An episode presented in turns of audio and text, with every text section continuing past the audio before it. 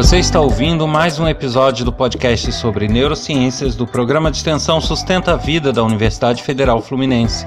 Eu sou Adriano Freitas, pós-graduado em neuroaprendizagem, especialista em neuropsicologia clínica. Neste episódio, nós vamos falar sobre o cérebro BBB.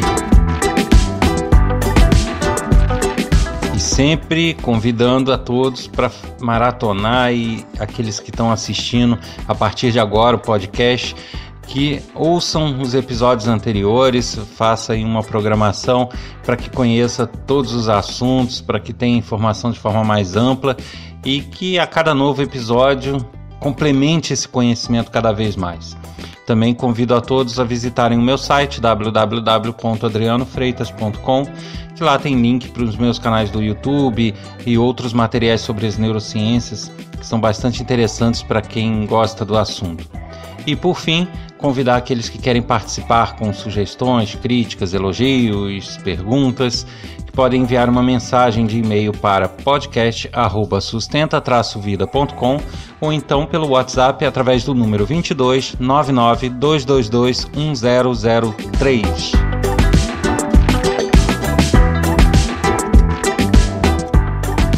Então, muito se fala de BBB, a gente liga a televisão só escuta falar nisso nas redes sociais, na internet. Mas o que está por trás do BBB? É, o que está, o que a gente pode tirar é, de conhecimento e de observação do comportamento tanto das pessoas que participam quanto daqueles que assistem? Para a gente poder analisar isso, a gente tem que é, olhar esses dois pontos de vista é, como que é, como que funciona o cérebro de quem está assistindo e por que isso agrada a muitas pessoas, da mesma forma como que funciona o cérebro de quem está lá dentro, confinado, e por que daquelas brigas, daqueles é, sentimentos hiper aflorados, né? Então, independente de gostar ou não do programa, isso aí não é, não está em pauta, isso não está em discussão porque entram questões re realmente referentes ao gosto de cada um, as preferências, mas é, a gente pode traçar aí algumas observações do ponto de vista de quem assiste. Né? Então vamos começar falando de quem assiste o programa.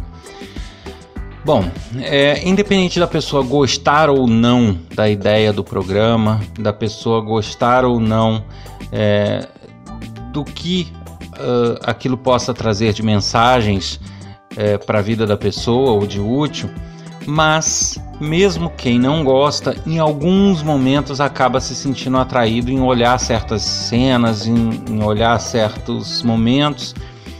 Isso acontece com muita frequência, então é, existe de fato um atrativo ali que, independente da pessoa gostar ou não da ideia, ela pode não admitir, mas ela acaba sendo instigada a assistir em alguns momentos. E por que isso ocorre?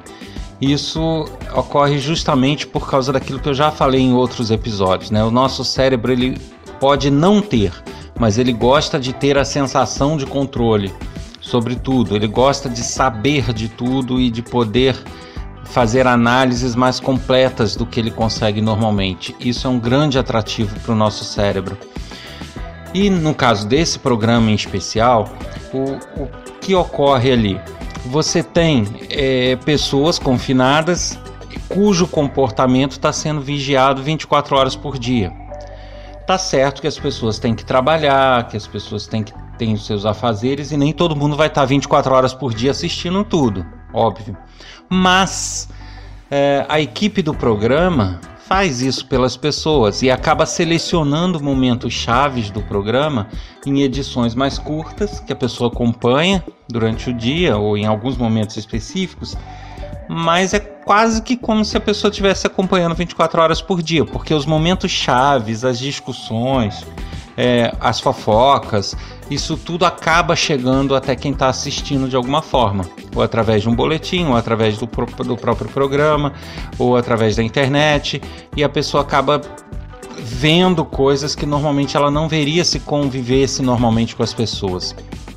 E é isso justamente o atrativo do programa. Porque como o nosso cérebro gosta de ter o controle de tudo e normalmente ele não tem, Ele não consegue saber como é a personalidade da pessoa.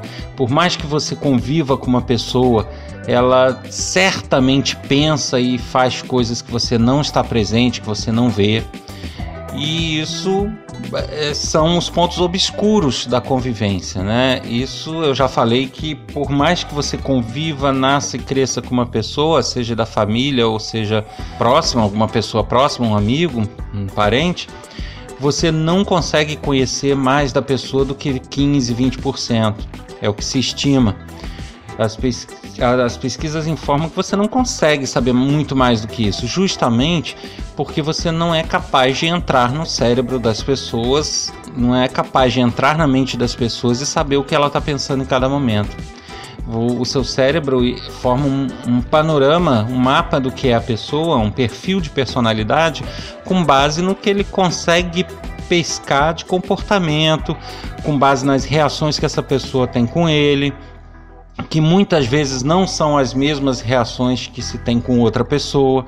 Então, cada pessoa forma um perfil de personalidade dos outros que muitas vezes não corresponde entre as próprias pessoas. Então, o meu perfil de personalidade da pessoa X pode não ser igual ao perfil de uma outra pessoa dessa mesma pessoa X.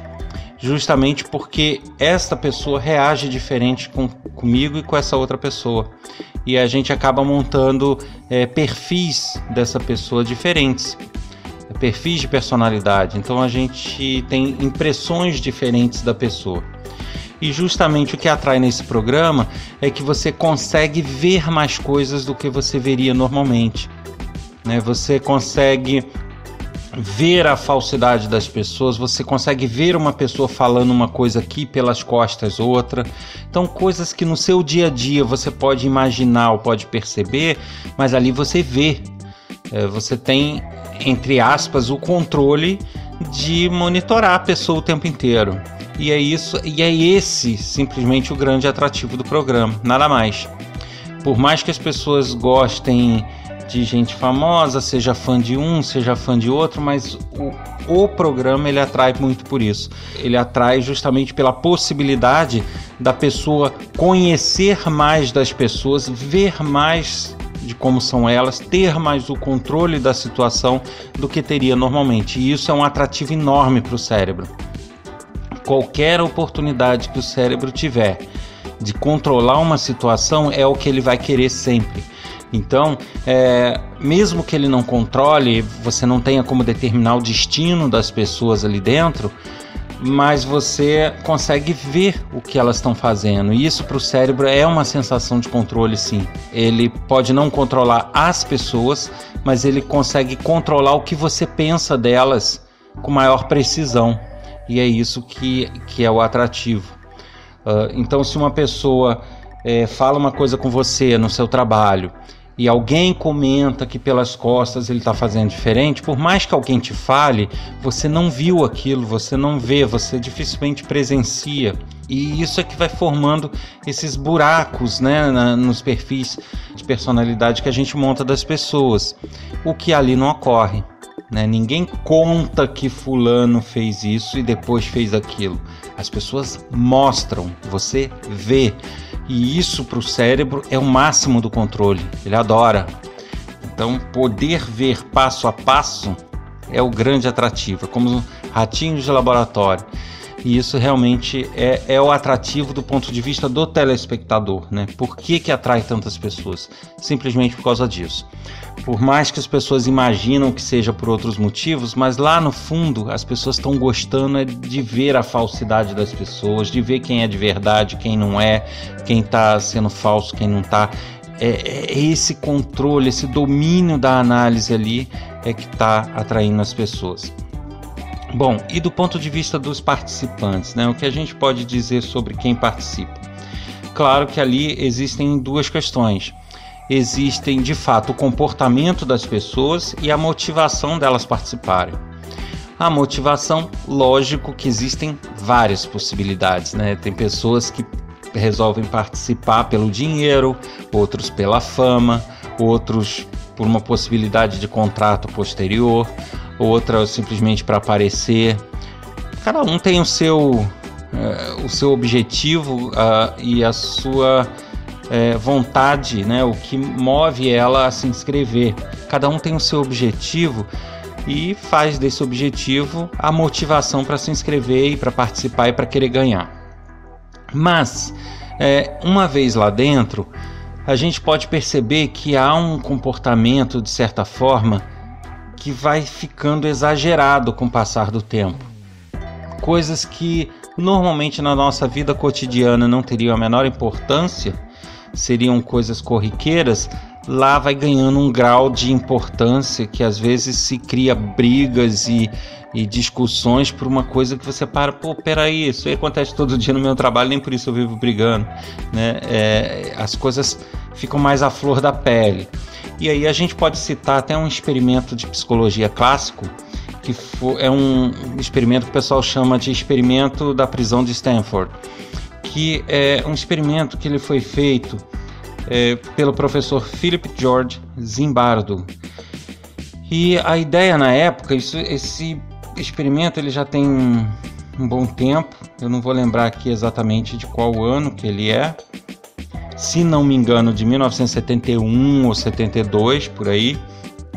E esse experimento ele dividia 24 pessoas em dois grupos, que eram um grupo de 12 um, e outro grupo de 12, onde 12 pessoas tinham que se passar como se fossem prisioneiros e as outras 12 pessoas como se fossem carcereiros, como se fossem policiais que tomariam conta desses prisioneiros.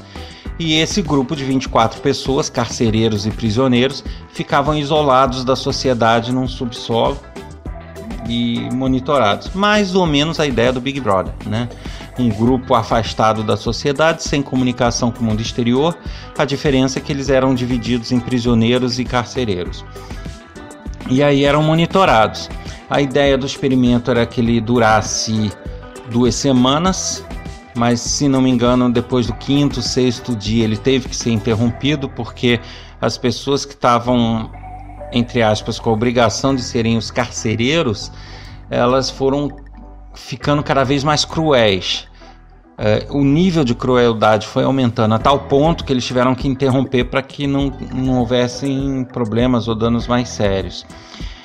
E é um experimento clássico que foi publicado, é bastante conhecido na psicologia, porém ele depois foi revisado e se observou que havia uma falha nele, porque o, o nível de crueldade ia aumentando, sim, Porém, ele ia aumentando porque os organizadores, alguns auxiliares, eles acabavam instigando aqueles que se faziam de carcereiros a se tornarem mais cruéis. E eles acabavam realmente se tornando mais, mais cruéis. Então, foi um experimento que ele não foi de toda forma isento, depois isso foi visto, porque houve essa interferência de estimular os carcereiros a serem cruéis. E eles acabaram ficando cada vez mais cruéis mesmo mas de certa forma foi um experimento que não se pode considerar um experimento válido cientificamente hoje em dia, justamente por ele não ter seguido todos os protocolos de, de pesquisa e que gerariam resultados isentos. Porém, ele demonstrou uma coisa, que as pessoas elas se tornam altamente influenciáveis. Então esse é o primeiro ponto ali que se observa até nesse experimento da época. Ah, as pessoas elas como eu falei, elas supervalorizam tudo e, e a interferência de uma pessoa em outra acaba sendo muito tendo um peso muito grande. E se isso for feito com frequência e quem estiver fazendo essa interferência souber como fazer, ela consegue rapidamente manipular todo mundo. Isso é uma tendência que se tem quando se está isolado. Agora, por que isso ocorre? Quando você está isolado da sociedade, está vivendo é, em um ambiente fechado, um ambiente controlado, um ambiente que não tem comunicação externa, o seu mundo ele se reduz, o seu universo de análise, o seu universo de comportamento ele fica restrito àquilo ali. É, eu já comentei isso em outros episódios. O nosso cérebro ele é plástico e ele vai se acomodando e se autorregulando para situações que ele precisa enfrentar ou para situações que ele esteja passando para que ele possa reagir da melhor forma possível. E nessa autorregulação dele, ele acaba é, percebendo que ele não precisa mais se preocupar com o mercado, ele não precisa mais se preocupar com o trabalho, ele não precisa se preocupar com a família, ele não precisa se preocupar com uma série de coisas que no dia a dia ele teria. Ou seja, o mundo dele fica restrito àquilo ali. Então, todo o foco dele, toda é, o foco atencional, toda, todas as emoções, tudo dele gira em torno daquilo ali. E o cérebro vai aos poucos não é que ele esquece da família, não é que ele esquece do que está lá fora. Mas quanto mais tempo passa, menos essas coisas vão tendo relevância ou peso no dia a dia dele. E mais as coisas que ele está vivendo passam a ter essa relevância. Uh, o peso das coisas vai mudando.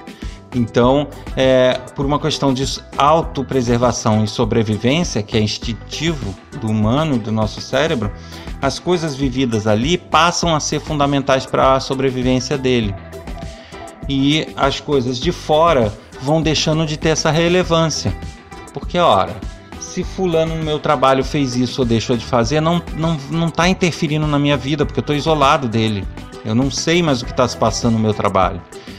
E aí isso vai perdendo peso na vida da pessoa.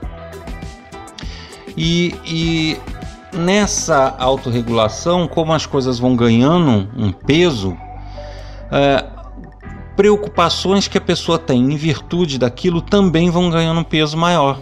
Por exemplo, pessoas famosas que têm preocupação com a imagem dela, elas começam a agir de uma forma que elas têm que ao mesmo tempo sobreviver ali e ao mesmo tempo muitos se preocupam de como estaria a imagem delas lá fora, para as outras pessoas que elas dependem no dia a dia.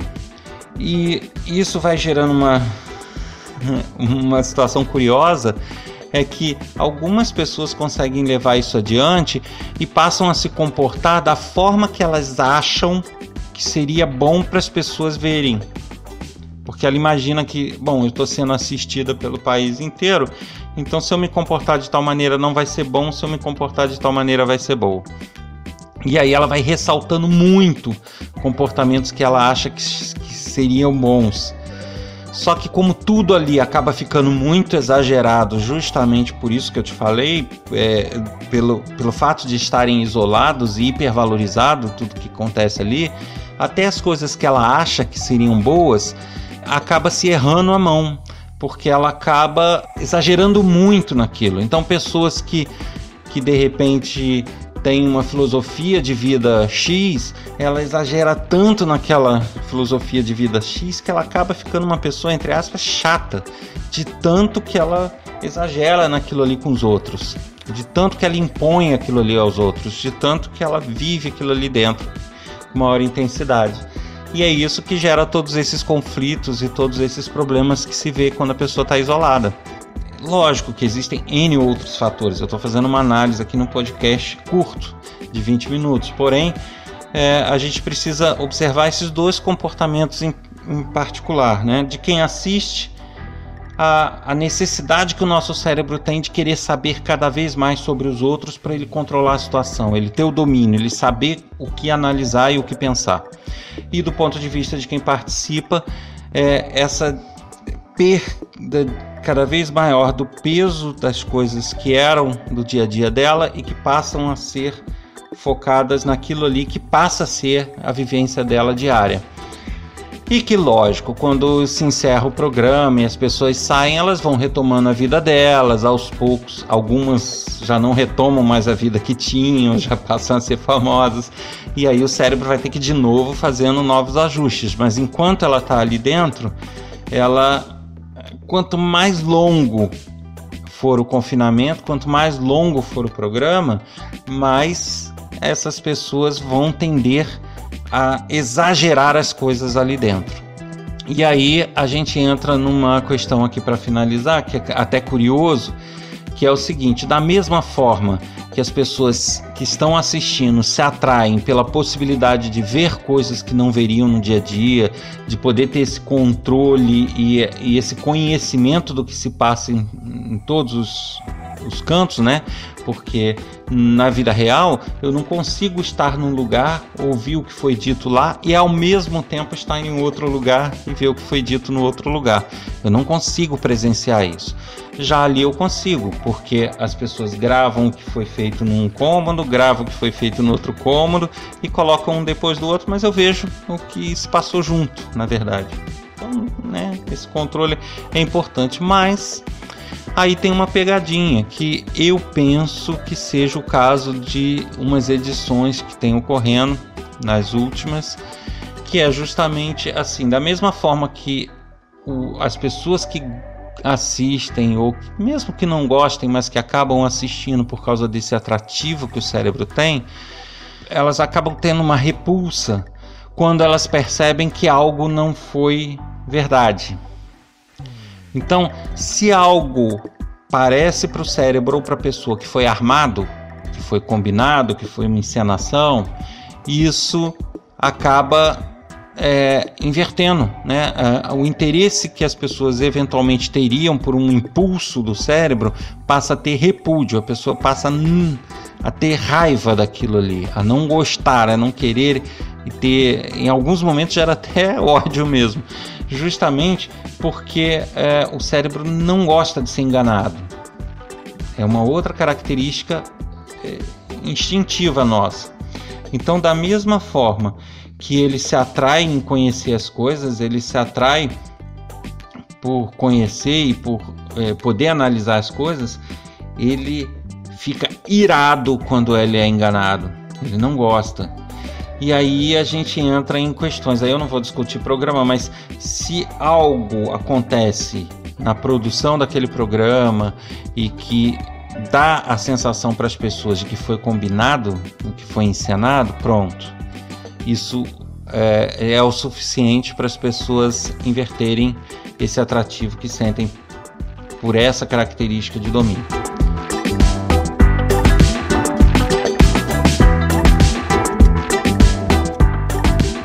Você ouviu mais um episódio do podcast sobre neurociências do programa de extensão Sustenta a Vida da Universidade Federal Fluminense. Meu nome é Adriano Freitas, sou pós-graduado em neuroaprendizagem, especialista em neuropsicologia clínica. Nesse episódio a gente falou sobre o cérebro BBB. Eu espero vocês no próximo episódio, mas sempre convidando para aqueles que quiserem escrever com críticas, sugestões, dúvidas, elogios, para enviar um e-mail para podcast@sustenta-vida.com ou através do WhatsApp número 22 992221003. Aguardo vocês no próximo episódio semana que vem. Até lá.